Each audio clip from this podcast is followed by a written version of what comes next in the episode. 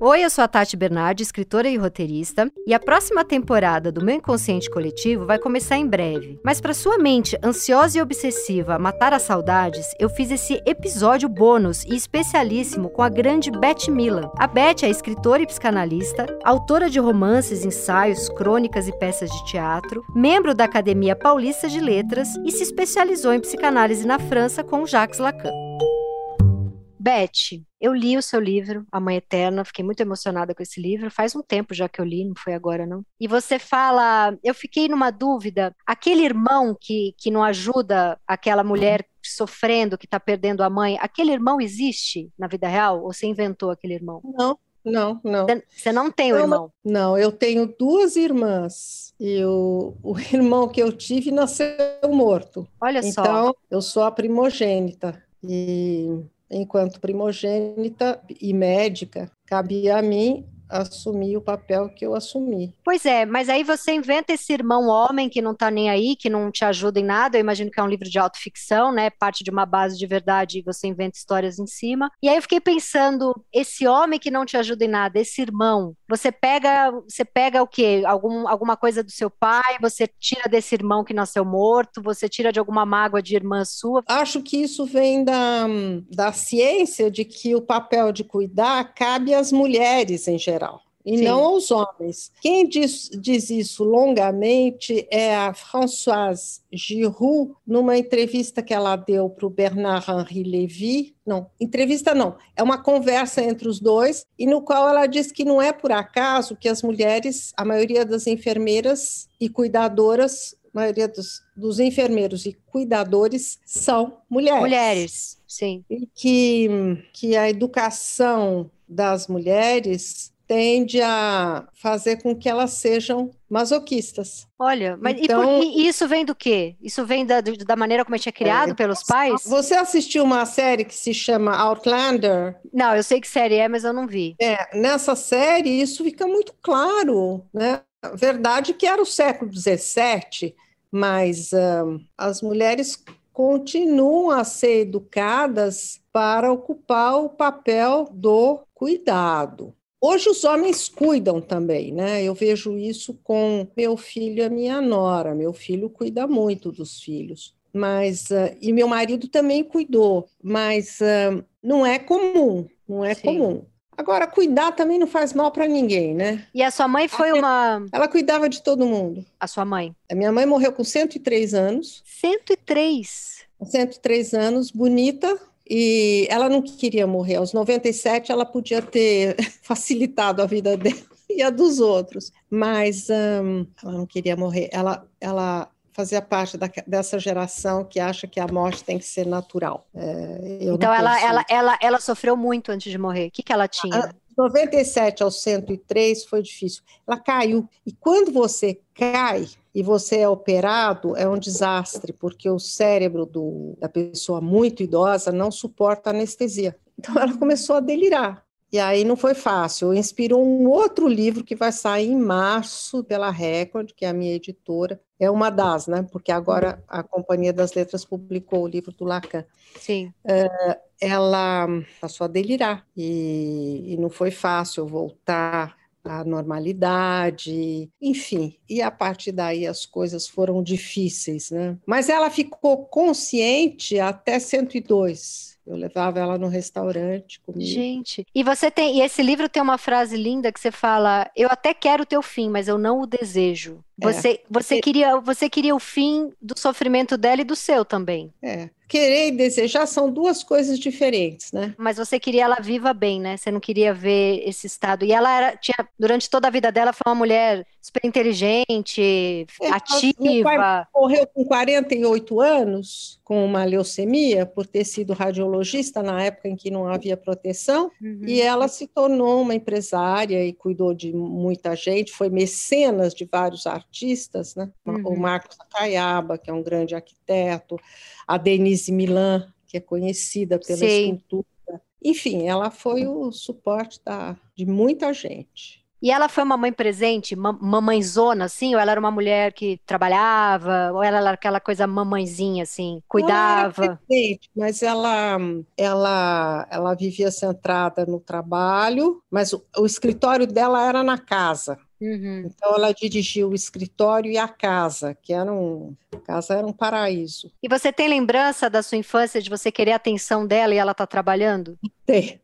Obrigada ela por causa disso. Mas isso facilitou depois você já jovenzinha, assim, de ir embora, de fazer, ir atrás do que você queria, ir morar Não, na França? Embora, acho que eu fui embora por causa do autoritarismo e do machismo. Do Brasil ou da tua família? Não, do Brasil. Eu nunca fui embora da minha família. Meu pai morreu cedo, eu tinha uma relação muito boa com a minha mãe, uhum. com as uhum. minhas irmãs, mas eu me mandei do Brasil porque não era na, na minha não era suportável a, a, era a geração que, que estava fazendo a revolução sexual e que não podia suportar o machismo Sim. e também não podia é, e também a sociedade de psicanálise era muito autoritária não me convinha era o tempo da ditadura Sim. Eu fui, inclusive, presa por pouco tempo, mas fui presa. É mesmo? Você foi presa? É, lá naquele. Quando os estudantes da Uni foram presos. Sim. Levados para. Acho que eu já li você contando isso em algum texto é. seu para Folha. E uma pergunta muito esquisita que eu quero fazer. Eu tenho agora. A minha mãe está com 75 anos.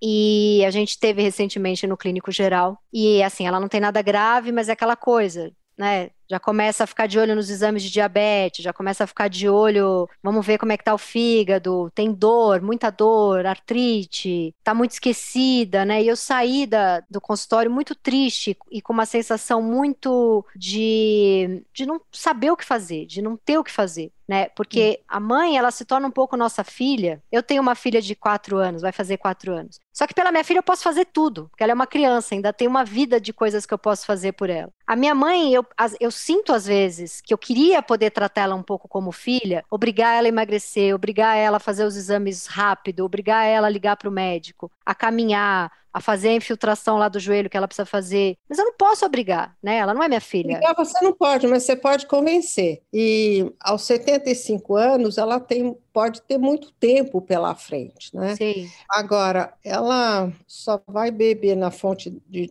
de juventa se ela for muito ativa. Ativa significa fisicamente, não é? Uhum. Para começar. Sim. Não é possível envelhecer bem sem, sem esporte, sem tai chi, sem yoga, sem pilates, que a dor é inevitável. Agora mesmo eu andei estudando, eu andei estudando o assunto. A dor é uma questão subjetiva, cada um sente de uma maneira, mas é uma coisa é certa, o que mais ajuda é o movimento. Se você estiver em movimento, você não padece tanto da dor. Então, o envelhecimento implica uma disciplina nova. Eu fiquei chocada que eu dei um Google e você tem mais de 70 anos. Eu 77. Mas não parece assim, mas de jeito Há três nenhum. anos de 80. Mas isso é o produto de uma disciplina intelectual e física muito grande. Durante os meses da pandemia, em que eu não pude ir para a academia porque eu tinha medo de contaminação e eu estava na França, eu tive muita dor nas costas e fiquei muito chata. Uhum. Agora que eu voltei a fazer exercício, natação, etc., eu estou muito bem. E, e, você acha que esse desejo é um desejo que é possível de um filho colocar dentro de uma mãe? Porque a coisa que eu mais queria no mundo era que isso que você está me contando você, você é dois anos mais velha que minha mãe. Só que, assim, é, eu tô impressionada, assim, parece que eu tô conversando com uma mulher de 50 anos. Esse desejo de se manter ativo fisicamente, intelectualmente, é algo de um desespero para mim, de não conseguir colocar, mostrar isso para os meus pais. Meu pai me liga e fala: Minha filha, eu vou fazer 80, meu pé dói, eu, eu já não tenho mais tanto interesse sexual, é mais, é mais fácil morrer, eu quero morrer. Ele fica sempre repetindo essa coisa de que quer morrer. E tudo que eu mais queria era incutir dentro deles esse desejo. É, mas é impossível, né? Um filho não pode fazer isso pelo, por uma mãe, por um pai. Sim. Se você de fato tiver esse desejo, você vai encontrar uma forma de passar a mensagem, se você de fato tem esse desejo. Agora, isso implica, talvez, se deixar ajudar por pessoas que entendem da questão do envelhecimento, não é? Um grande neurologista que uhum. entenda uhum. da questão da dor. Sim, a minha mãe tem muita dor. Não, mas daí precisa tomar, não pode ter preconceito em relação a remédio. A partir de uma certa idade, eu passei a dar antidepressivo para minha mãe, porque uhum. a única coisa que resolve o problema da dor é o antidepressivo, não é o analgésico. Os médicos não sabem disso, só os neurologistas sabem. Sim, sim, é verdade. É verdade. Então, tomar um antidepressivo, fazer, fazer esporte, fazer tai chi, fazer yoga, enfim, trabalhar com o próprio corpo. Sim. E uma pergunta. Porque você... aos 75 ela pode ter muito tempo de vida e a qualidade de vida tem que ser boa. Ninguém é obrigado a viver. A gente não é obrigado a ficar vivo. Mas se quiser ficar vivo, é melhor ficar em boas condições, não é? Sim, sim. É, a minha grande angústia é que eu queria muito, sei lá, dar enfiar isso dentro da cabeça deles, mas os dois sofrem de muita dor, muita angústia, é complicado. Agora, uma pergunta que é uma grande curiosidade que eu tenho, porque você é escritora e psicanalista, e eu sou escritora e uma estudante de psicanálise. E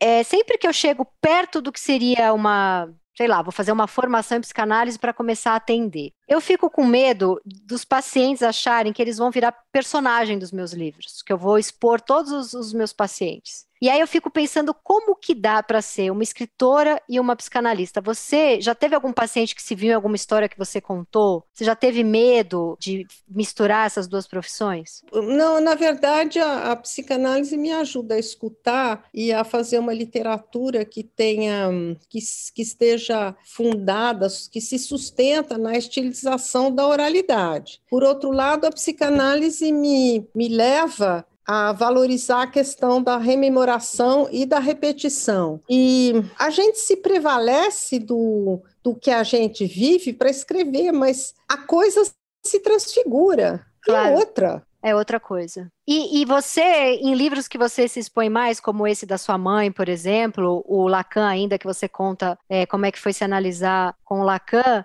já aconteceu de você ter alguma ressaca depois de ter exposto algo que você não queria? É, ou é sempre muito tranquilo? Porque para mim é muito tranquilo. Eu nunca tenho essa ressaca, mas as pessoas à minha volta têm. Então já aconteceu de um namorado. Eu sou tranquila com o que eu estou escrevendo, mas eu vejo as pessoas à minha volta ficarem magoadas com isso, como se elas não entendem que está exagerado, que está protegido, que está com outro nome, que está com outra uhum. idade, que está em outra cidade. Eu protejo, mas elas se reconhecem e ficam muito ofendidas. Você já passou por algo assim? O meu filho, quando eu escrevi carta ao filho, mas uh, no final antes da última versão, ele pediu para ler, eu dei o texto e ele fez várias sugestões que eu adotei. Não obstante, ele continuou dizendo que eu poderia não ter escrito aquele livro.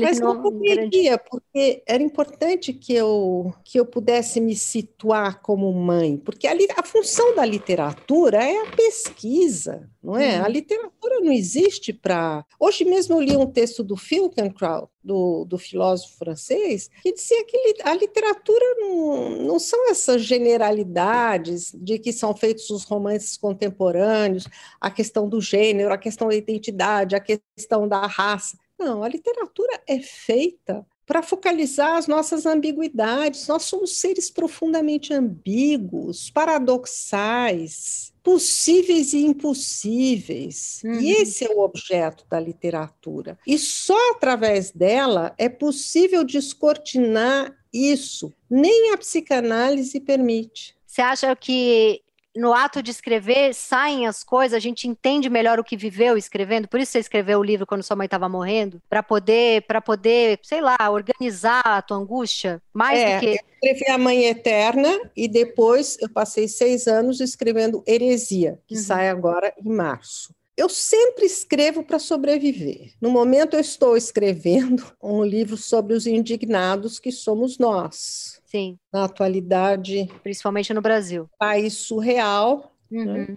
Como é possível suportar ser brasileiro quando a, a, a nação está tão desqualificada? E você acha que a literatura tem um efeito de uma cura pela escrita maior do que seria uma cura pela fala, se você falasse ah, disso na, mais forte. A gente só descobre através da escrita e não da fala. E há outras que a gente descobre através da fala. A escrita tem possibilidade de outra natureza. Você Mas é óbvio que, que a escuta também permite modificar a vida. Eu uhum. vejo isso com os meus analisandos. Eu não deixei de clinicar, embora eu tivesse o projeto de, de parar, mas eu vejo a vida das pessoas se transformar rapidamente através da escuta. Uhum. Mas aí é você, mas aí talvez seja você caminhando com uma frase que a pessoa falou, você levando ela para alguma trajetória a partir de, de, uma fala. E a escrita é tão solitário que parece que a coisa é uma implosão mais forte porque ninguém te falou. Muito escritor fala, parece que baixou um espírito em mim, eu escrevi coisas que eu nem sabia que tinha dentro de mim. É um outro que escreve. É um outro que escreve, é. Depois a gente se debruça sobre o que o outro, o outro escreveu. Não pode censurar esse outro, se censura. A Nathalie Sarraute, que me disse isso numa das grandes entrevistas que eu fiz para a Folha, eu devo ter feito umas 100. Você fez várias incríveis. A força, a força da palavra. A Nathalie Sarraute, que me deu a última entrevista da vida dela, disse que se a gente mexe muito no texto, a gente estraga o texto. É eu refleti muito sobre essa frase. Na verdade, quando a coisa vem, a gente tem que escrever independentemente da perfeição ou não da frase. Quer dizer, eu acho que tem três momentos. A gente fica à espera, a gente registra o que ocorre. Depois a gente se debruça sobre o que a gente registrou e depois a gente vai analisando o todo. Por exemplo, no romance que eu estou fazendo agora, na verdade precisaria de uma equipe para trabalhar comigo, porque ele é vasto. É, eu sou obrigada a fazer o sequenciamento do romance, o sequenciamento dos personagens, os diferentes sequenciamentos, porque se eu não fizer isso, eu posso perder a noção do ritmo. Entendi. Tem um, tem um trabalho que é mais uma força que sai de você, tem outro trabalho que é mais de organizar. E você está ali entre os dois, um, um, um é, é, mais mecânico. Pesquisa inicial, não é? Eu li tudo que tudo, tudo não, mas eu li muito sobre a pandemia, eu li muito sobre, sobre as pestes anteriores, eu li bastante sobre a relação dos políticos com a ciência. Enfim, eu li livros que eu não teria lido se eu não fosse fazer esse romance. Também li alguns romancistas interessantes, reli alguns romances interessantíssimos, como, por exemplo, Crime e Castigo. No último capítulo de Crime e Castigo, Dostoiévski diz que viria da Ásia, um ser microscópico que ia causar uma peste Nossa. no Ocidente.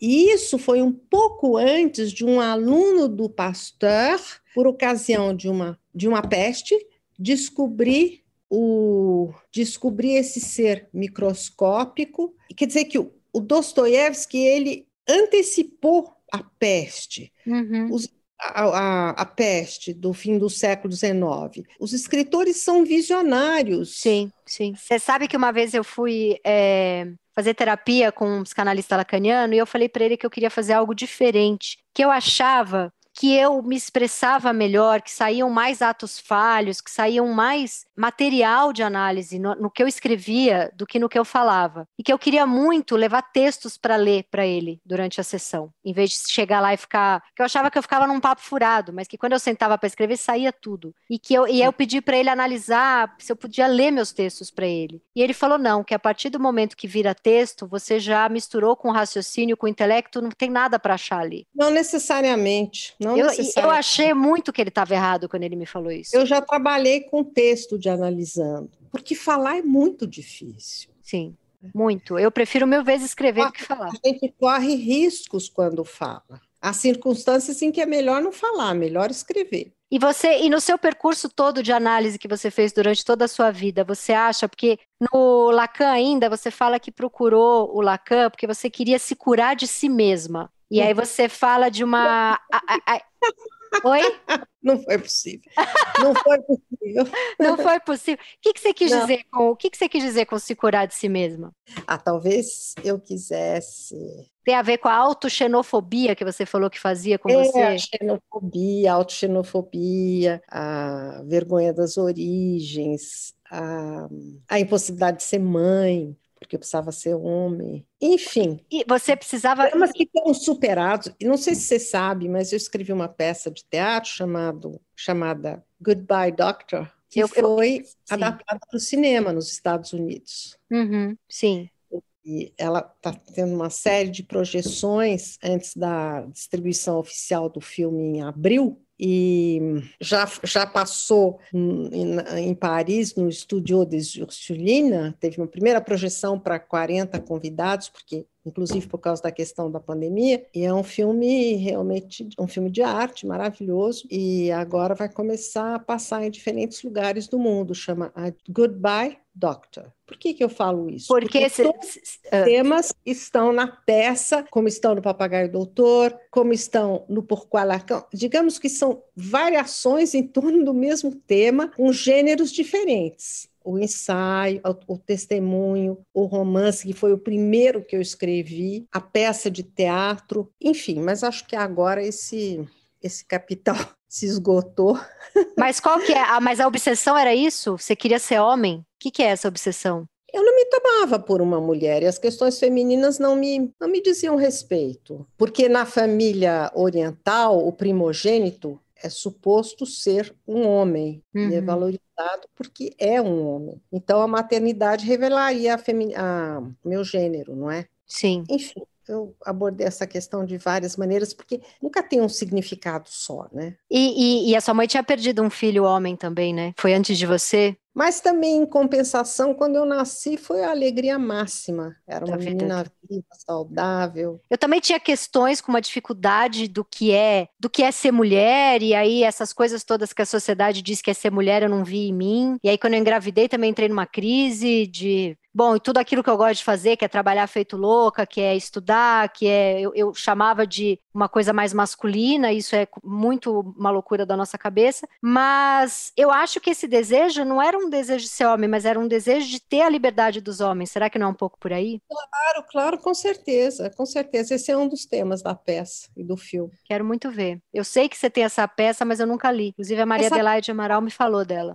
publicada pelo Giostre, está no meu livro que chama Teatro Didático, Teatro Lírico. Está publicada pelo vou. Ler, vou procurar. E fazer essa peça tem, uma, tem uma, um, um dado interessante. Eu fui trabalhar com Robert McKee. Você já ouviu falar do Sim, fiz vários cursos dele. Aí eu consegui que ele me recebesse durante um dia inteiro para trabalhar na peça. Nós brigamos muito e depois, no fim, nós fizemos as pazes. Beth, mas você tem uma paciência louca para homem difícil, né? Porque o Robert McKee é impossível. Eu fiz três cursos dele, ele só dava esporro na gente.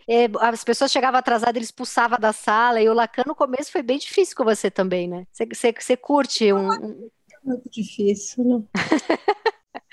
Mas aí vocês brigavam por quê, você e o Robert McKee? Porque eu sou, eu, eu dizia que o importante era a palavra, e ele dizia, quer dizer, portanto, a poesia. E ele dizia que o importante era a história. E no final, a gente teve um grande acordo, ele foi inclusive jantar na minha casa em Paris. E, e vocês chegaram no, vocês chegaram no meio do caminho?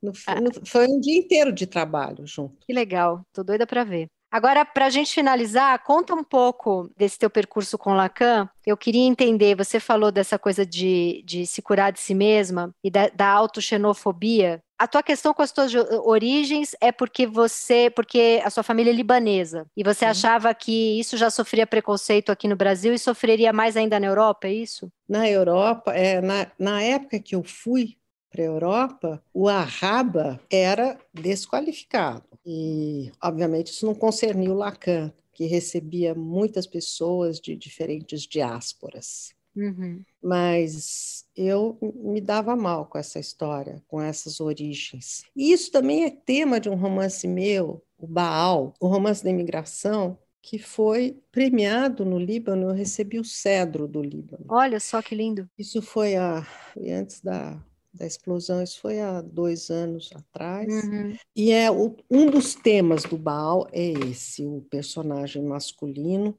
que renega a, a família a ponto de destruir tudo que tinha sido feito ou seja, o palacete maravilhoso da minha avó, que ficava na Rua dos Ingleses, é, inspirado na Mesquita do Cairo, feito pelos, pelos artesãos do Bexiga, que era, um, era, um, era um pequeno paraíso. Uhum. E esse palacete foi destruído. As pessoas sempre dizem que foi por razões econômicas, mas eu acho que não. Eu acho que tem a ver com a negação das origens. E você, você sentiu que em que momento você começa a fazer as pazes com isso? Foi depois da terapia com Lacan? Ele te ensinou a olhar para isso de outra forma? Não, acho que foi mais tarde. Primeiro eu fiz as pazes, eu fiz as pazes não, depois do, da análise. Não é terapia, hein? Terapia é outra coisa. Terapia a gente quer reconstituir um estado de normalidade. Na psicanálise a gente quer avançar para uma outra situação uma outra posição. Que é chafurdar gente... na angústia, não tem nada de avançar, é, é análise. Isso. E não, quando eu voltei da França, o importante foi ter descoberto um certo Brasil que eu ignorava completamente, como toda a elite paulista. Uhum. Que foi o momento em que eu fui trabalhar com Joãozinho 30, com os. os foi, fui escutar os jogadores de futebol. Aliás, você, escreveu, você escreveu dois livros de carnaval, né? Bem legais. Os, os bastidores do carnaval. Uhum. E escrevi depois o livro sobre futebol, País da Bola, uhum. que ficado na França também e que foi selecionado pelo Nouvelle Observateur como um dos melhores livros daquele ano da COP, que nós perdemos, aliás. Sim. Uhum. E aí, então, quando você volta para o Brasil, que você fala, tem muita coisa aqui, mas você precisou sair, né, para poder olhar de fora.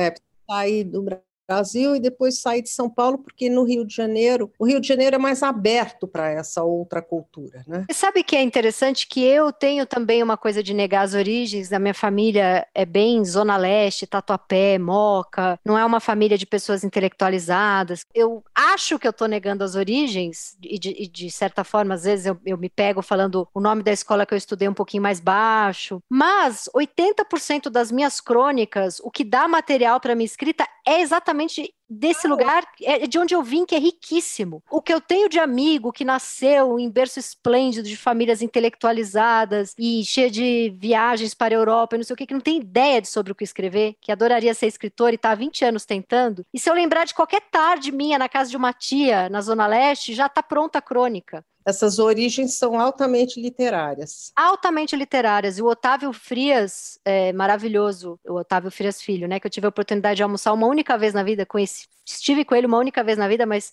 fiquei arrasada quando ele morreu, porque admirava demais. Ele falava, não para mim, porque, enfim, a gente não teve tempo de conviver, mas para amigos em comum, assim, que ele gostava muito do, do meu texto para Folha, que eu era do, uma das colunistas preferidas, porque ele via em mim o sangue nos olhos do imigrante, a saga do imigrante, a vontade de, sabe? E também um olhar de humor para essa coisa de uma família que é diferente daquele núcleo mais intelectualizado das pessoas que escrevem para o jornal, e que ele achava isso muito bom como literatura. E eu entrei na Folha morrendo de medo que ele ele nunca me o Otávio notasse. foi uma grande figura. Eu devo muito a ele também. E eu acho que a gente a gente saudar a memória dele é sempre bom. Ele sempre abre bom. muito espaço para muita gente. Muita gente. Última pergunta para a gente encerrar. Por que, que, é tão difícil estudar Lacan e ler os textos do Lacan? Eu estou sofrendo muito. Começa pelos escritos. Começa pelos seminários, os escritos técnicos do, Freud, que eu mesma traduzi. Esse livro não é difícil de ler. E, para ler os escritos mesmo, precisa ter um conhecimento do francês que nós brasileiros raramente temos. Mesmo quando temos, não é fácil. Uhum. A meta não era ser inteligível, pelo contrário, ele queria ser decifrado. Mas eu recomendo a leitura dos seminários e recomendo que isso seja feito em grupo, o cartel. Sim. Existe uma escola que eu, da qual eu gosto muito aqui no Brasil, que é o Corpo Freudiano, uhum. cujo mentor é o Marco Antônio Coutinho. Ele escreveu um livro sobre a transexualidade. Eu entrevistei o Marco para o antagonista. Uhum. É um livro fundamental que deveria ser difundido. E eu recomendo mesmo que você entre em contato com o Marco Antônio Coutinho. Ele deve ter. Ele, ele é o grande. Ele, ele foi meu aluno primeiro, porque sabe, quando eu voltei da França, eu fundei o Colégio Freudiano do Rio de Janeiro. Sim. Nós éramos seis pessoas, imagine. E nós, dez anos depois da fundação, em 1975, em 1985, nós fizemos um congresso que reunia mil pessoas no Copacabana Palace. Eu fui buscar o Gilberto Freire, que abriu o congresso, e depois o congresso foi fechado pela Beija-Flor no Salão do Copacabana. E o Marco fazia parte do Colégio Freudiano, foi meu aluno e depois fundou uma escola que é internacional e que da qual eu gosto muito. Pronto, eu vou atrás dele. E ele provavelmente deve ter grupos de estudo que ele pode me indicar. Ele é do Rio, mas tem grupos em São Paulo e, uhum. e é por uhum. aí. Difícil, sozinha. Tem hora que eu falo, não estou entendendo nada, nada, nada. Fico desesperada. Eu tenho uma base de Freud, eu estudo há uns quatro anos já, mas sempre que eu vou para Lacan, eu fico, eu fico fascinada. Quando eu entendo, eu acho ele absolutamente o mais genial de todos, mas até chegar nesse momento de iluminação é um sofrimento. Beth, amei conversar com você. Muito, muito, muito obrigada. Adorei. Adorei, querida. Muito obrigada. Vou ler todos os seus livros vai, agora. Só... Vai em frente. Este foi o Meu Inconsciente Coletivo, o podcast para onde a sua neurose sempre vai querer voltar. Eu sou a Tati Bernardi e a edição de som é da Natália Silva. Escute seu inconsciente e até a próxima temporada.